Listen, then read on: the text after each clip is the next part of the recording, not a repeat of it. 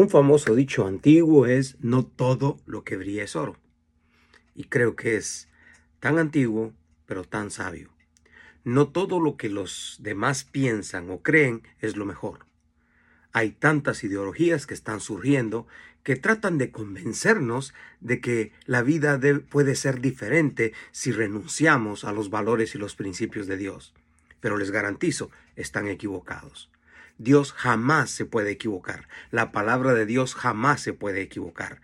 La Biblia tiene las respuestas para muchas de las ideas y las confusiones que muchas personas tienen en este tiempo. Por lo tanto, no todo lo que brilla es oro.